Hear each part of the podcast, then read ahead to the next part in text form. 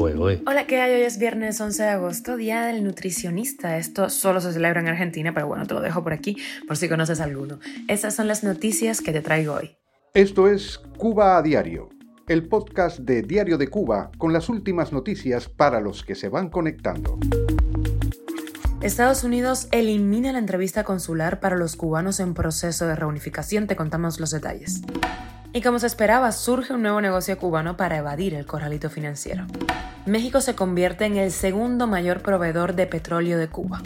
Se rompe una unidad de la termoeléctrica de Cienfuegos y bueno, los apagones se disparan en toda Cuba. El presidente de Estados Unidos, Joe Biden, ha pedido 13 mil millones de ayuda militar a Ucrania. Esto es Cuba a Diario, el podcast noticioso de Diario de Cuba.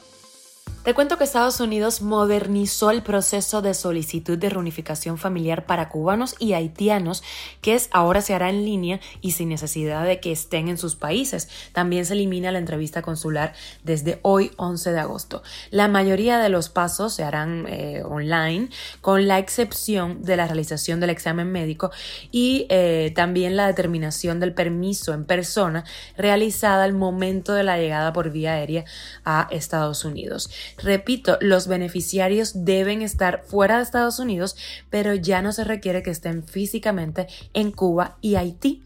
Con las nuevas actualizaciones, el Servicio de Ciudadanía e Inmigración de Estados Unidos retomará el envío de cartas a peticionarios de reunificación familiar que tengan el formulario y 131 pendiente. La diferencia es que el proceso ya no va a requerir una entrevista en el país para cada beneficiario. Cuba a diario. Y tras la bancarización, por supuesto, vienen los negocios para evitarla y ya surgió el primero en las redes sociales y servicios de mensajería cubanos.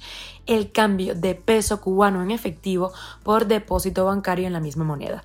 Se trataría de la primera respuesta de la calle al anunciado corralito financiero del gobierno.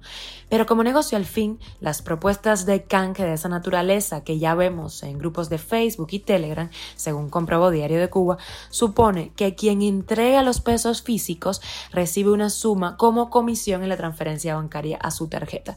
Con este mecanismo, los cubanos que necesitan efectivo para seguir haciendo operaciones sin pasar por el corralito bancario resuelven un problema pero pagando más en esa transferencia bancaria. De imponerse un nuevo régimen cambiario para esta modalidad, pronto podríamos ver la tasa de cambio diario del peso digital por el peso en efectivo junto a las del mercado informal del dólar estadounidense y el euro. México le pasa por delante de Venezuela en envío de petróleo a Cuba. Habría enviado alrededor de 2 millones de barriles de petróleo a la isla en los últimos cuatro meses, convirtiéndose así en el segundo proveedor de combustible solo por detrás de Venezuela e incluso por delante de Rusia. El gobierno de López Obrador habría suministrado a la isla unos 13.000 barriles diarios de crudo ligero eh, Olmeca desde abril último. Esta variedad se adapta mejor a las viejas refinerías cubanas que el petróleo pesado venezolano. En los últimos años Venezuela ha tenido problemas para producir suficiente combustible, incluso para cubrir sus propias necesidades, reduciendo lo que puede exportar. Asimismo, sus envíos a Cuba este año hasta julio cayeron a 55.000 barriles desde los casi 80.000 que eran eh, enviados en 2020. Cuba a diario. Y la unidad 4 de la central termoeléctrica Carlos Manuel de Céspedes en Cienfuegos sufrió una avería y empeoró la situación de la generación eléctrica en Cuba. Desde esta semana, es decir que los cubanos vuelven a sufrir apagones de más de 6 horas, terrible. La avería en Cienfuegos llama la atención dado que esa planta había estado tres meses en mantenimiento y echó a andar en mayo para garantizar su funcionamiento en el verano y resulta que se rompió.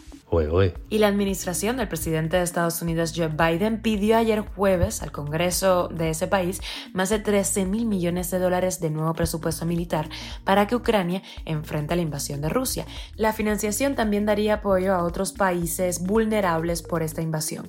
La Casa Blanca también solicitó al Congreso otros 3.300 millones para apoyo presupuestario directo a Kiev. Esto es Cuba a Diario, el podcast noticioso de Diario de Cuba, por Wendy Lascano y producido por Raiza Fernández. Muchísimas gracias por informarte aquí con nosotros en Cuba Diario. Recuerda que estamos contigo de lunes a viernes en Spotify, Apple Podcast o el podcast Telegram y síguenos en redes sociales.